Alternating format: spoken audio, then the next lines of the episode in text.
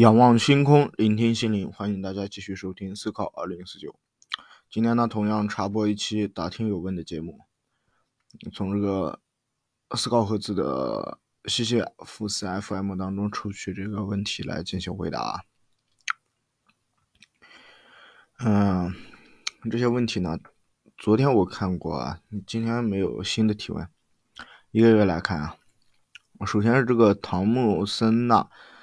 他说：“盒子，请问啊，局、厅、所、管、处、室、中心这些词具体都怎么用的？具体说下。”然后底下有这个思考盒子回复他安排，他又回复这个思考盒子说安排。嗯，这个问题呢有点难啊，你你上我那边去提问吧。嗯，盒子老师不知道会不会讲，如果不讲的话，你可以上我那边提问。你留言的话，我给你找点资料看看啊，我自己也不太清楚这个。然后下一个问题同样是这个唐木森呐，他这应该是之前留的一个问题啊，然后没有安排到。他说：“听说省会 GDP 占总省的比重，辽宁最大，属实吗？大连 GDP 好像比沈阳还多，属实吗？”底下有这个小熊猫粮评论说，感觉属实，估计很少有外省人外省人知道辽宁除了大连和沈阳之外，还有第三个城市吧？嗯，讲这个省会 GDP 的事啊，这个呢，你就要问一下这个思考，这个回到二零四九的刘老师啊，他是那个城市问题专家，然后也做了很多城市问题、城市专题系列的，你可以去问一下他啊。或者在我那边提问，同样。下个听众朋友是叫波贤文明博雅，嗯，他说为什么睡着了不会想尿尿，也不会饿，好像失去了感受。你这个问题吧，就盒子老师常讲的那个，先说是不是在问为什么啊？像我自己睡着了，如果想尿尿的话，嗯。我会做梦啊，有时候会做梦，然后梦见自己在尿尿，结果手吧就周围那一圈一热，然后就醒过来了，就就就就知道自己尿床了呗。嗯，然后要不就会醒过来啊，就是就起来去尿尿嘛。饿也一样，你大家经常也会说嘛，这饿的都睡不着了，嗯。好像失去了感受，你想说的是这个失去了感觉吧？不知道，我本人就我也不知道啊，不知道各位听众朋友是怎么样的。我反正是，嗯，不会失去感受。同样还是这位波县文明博雅啊，听众朋友提问说，偷懒的基因是怎么延续下来的？这个有什么好处？然后这个 K I 幺五 I 回复这位听众朋友说，原始人在不饿的时候。偷懒可以保存体力，防止体能无谓消耗。原始社会人只能采集野果、捕猎谋生，野果和动物尸体都是不能长期保存的，多了吃不完的腐烂只能扔掉。因此，有偷懒基因的个体拥有生存优势。原始农业生产生于七八千年以前，短短几千年不足以对基因造成影响。所以现代人依然喜欢懒惰。嗯，是听众朋友回答的很好啊，明显比我懂得更多啊。但是我稍微也，咱也不能示弱，对吧？这个 K I 幺五 I 听众朋友的这个回答呢，明显带有这个进化论的色彩啊。但是，嗯，就善意的这个，也不能说提醒吧，就是一个。分享嘛，嗯，现在这个进化论呢，我看着是以后肯定会被颠覆的，它漏洞百出啊，具体我就不展开了，但是我也额外说两句，就是，嗯，延续下来的基因它不一定有好处啊，我就这么回答一下这位听众朋友吧。同样还是这一位波线文明博雅，他说汇率是怎么算出来的，而且这么具有时效性。汇率算出来的就按公式呗，然后用计算机，因为嗯，一般算汇率的话都是国际性的这种，那你就不是我们这些手啊脑子能够算出来的东西了。那怎么算出来的？主要就是有公式呗。它有个对比嘛，比如，嗯，人民币多少等于一美金这样啊，它中间有一个这个对比。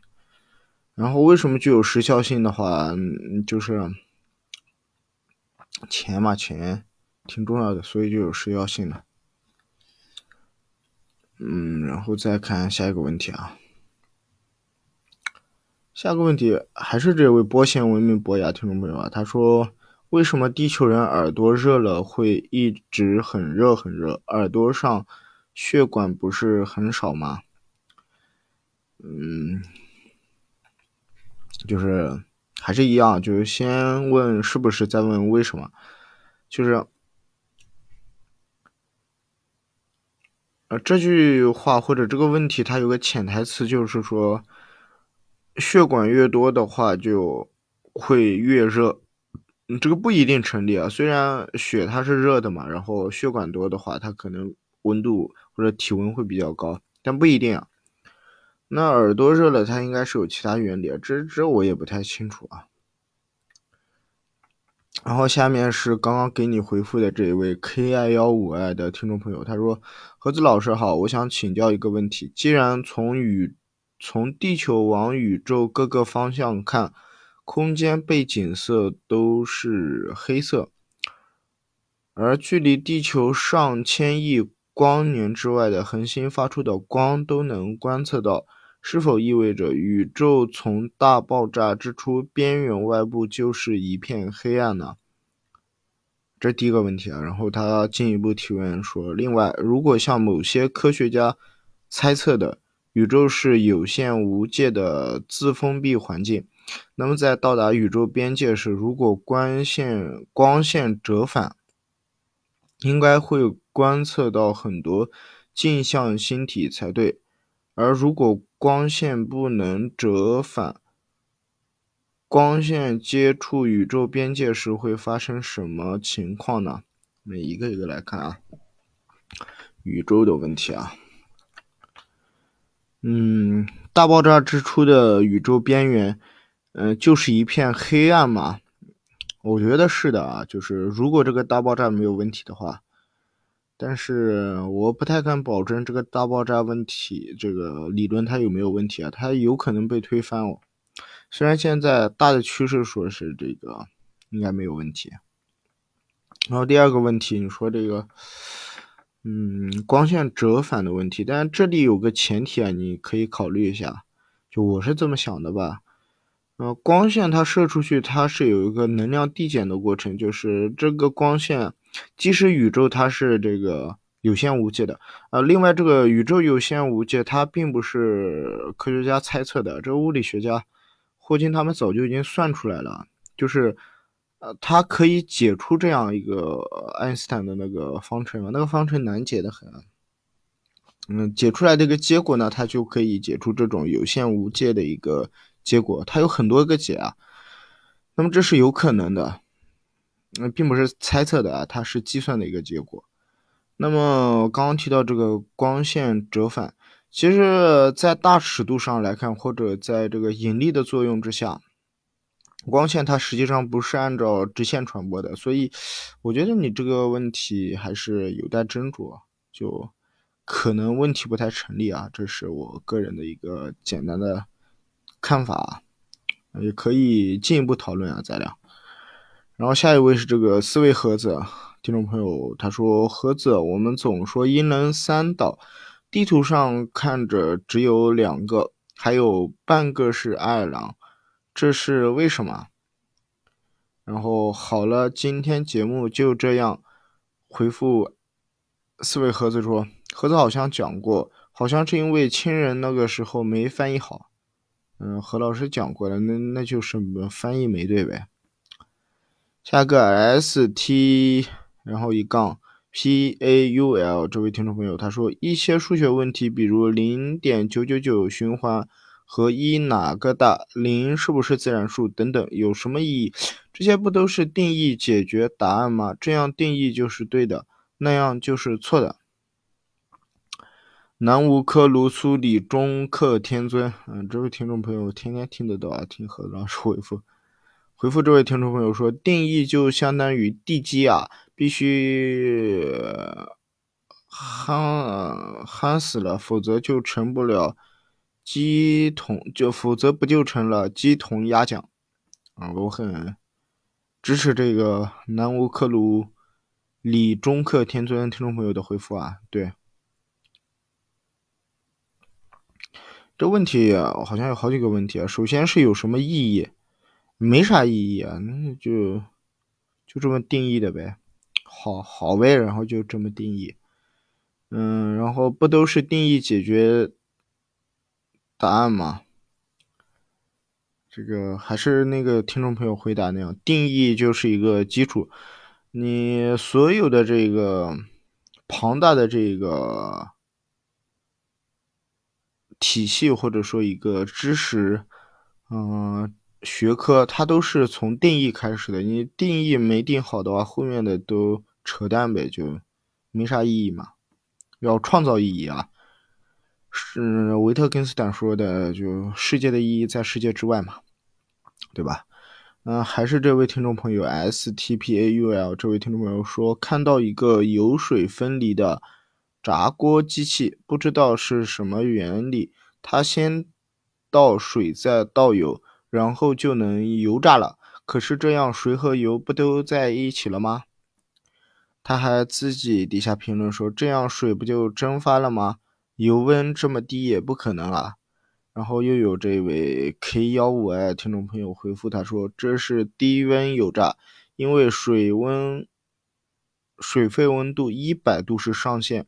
因而下层水上的，呃，下层水上层油可以用来炸一些表面含含糖、高温容易焦的食品。啊，这这听众朋友是个高手啊，我不知道啊，这个，这这大概率可能是在骗人啊，他就为了博眼球，然后就天天广告那些就骗人的嘛。好的，我们接下来看啊，军哥九七 V 这位听众朋友提问说：“为什么教一个人赚钱那么难？”哎，你这问题问的，你如果教我赚钱的话，嗯，我肯定很开心啊。你还说很反感，反正我很开心。然后有一个。听众朋友叫思维盒子啊，他评论说：“你教谁赚钱了？人只能赚认知以内的钱，你教人赚认知以外的钱，就是要短时间提高一个人认知，当然难了。教一个人学坏，应该是告诉他认知以内的享受，当然容易了。”嗯，听众朋友们，个个都是大神啊。军哥九七 V 又提问说：“人的一生每个阶段怎样过？十岁到二十岁怎么过？二十岁到三十岁怎么过？三十岁到四十岁怎么过？一直到临终最后一天，每一个阶段怎样过才最精彩？”嗯，第一个阶段你没提啊，就是略过了，就十岁之前，就假设咱。四十岁之前都不会意外死掉嘛？那十岁到二十岁，我觉得就好好读书呗。二十岁到三十岁的话，继续读书或者好好找工作。三十岁到四十岁嘛，就结婚生子呗。嗯，现在搞什么不婚主义那种很多，那你三十多岁以后你就那钱如果差不多了，那就好好享受晚年吧。就就这么过，嗯，如果让我说的话，下一位听众朋友王长富他说过年去了趟三亚，发现街头巷尾全是东北的老铁，保安、公交车司机、出租车司机、餐厅服务员，他们全是东北口音。何子老师也是东北的，请您从东北人的角度分析一下，为什么东北人这么爱去三亚？谢谢。何子老师还回复了这个。五个表情啊，嗯，这个就听何子老师是怎么说吧，我就不献丑了。下个问题，又是这个 S D B A U L 听众朋友提问的，他说看到撑杆跳运动员被杆子戳到了，发明这项运动的时候没有考虑过这种情况吗？南无克鲁黎中克天呃苏里中克天尊回复这位听众朋友也好几次了，他说这个运动应该是 打仗演变而来的吧？我我我也是这么觉得啊。嗯，然后你说运动发明的时候没考虑过这种情况吗？应该是考虑过的。嗯，这我反问你一个问题吧，就是大部分这个运动它都是有很多这个会发生意外的情况嘛？那很多是大部分应该是考虑到的，但是还有很多部分是考虑不到，或者考虑到了也没办法，对吧？然后还是这位 S T P A U L 听众朋友评论说胡某某案件的看法疑点，比如发现的位置距离很近等等。这三天以前的了，我就不回复了。你也应该已经有答案了，就不说了。然后下一个问题啊，说提问的挺多的 S T P A U L。听众朋友，他说：“为什么现在高铁、火车允许买少乘多、买短乘长，上车再补票？看到个新闻车因为这样超载了，这这新闻我也看到了啊。嗯，你这不知道您这位听众朋友有没有坐过火车或者嗯？”高铁、火车就是买不到票的时候是怎样的？我这这几年读书嘛，就天天就补票回家，那就挺好的。你如果不给不让补票的话，就不用回家了。下位听众朋友悟空幺五二八他提问说：“盒子，我想求证一下我的观点是否正确。总是人说，总是人说，总是有人说吧，应该说。”带鱼大的是人工养殖的，不好吃。我收集一些信息，至少的我没听说哪里有养殖带鱼，我也没见过国内海洋世界里有养带鱼的。判断是带鱼根本无法人工养殖。有信息说舟山二零一七年人工养殖带鱼成功，但这只存在于实验阶段。就算真的成本如何，如何大面积养殖推广，其实还遥遥无期，还有很多类似的情况。如果我推理是对的，啊，为什么有很多这种错误的认知在非常非常多人心里根深蒂固？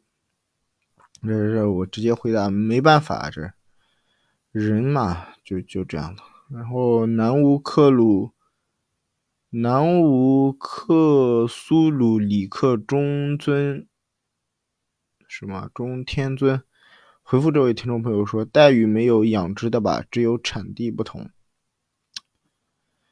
嗯，他俩就相回复啊。他说：“如果您也有这方面的看法，请列举一些避免生活中无谓的麻烦，比如鱼或虾、鱼或虾的几倍的新鲜。说至少两条鱼一条跳鱼一条不跳，我盲目吃根本吃不出来。”嗯，哦，我想起来了，这种。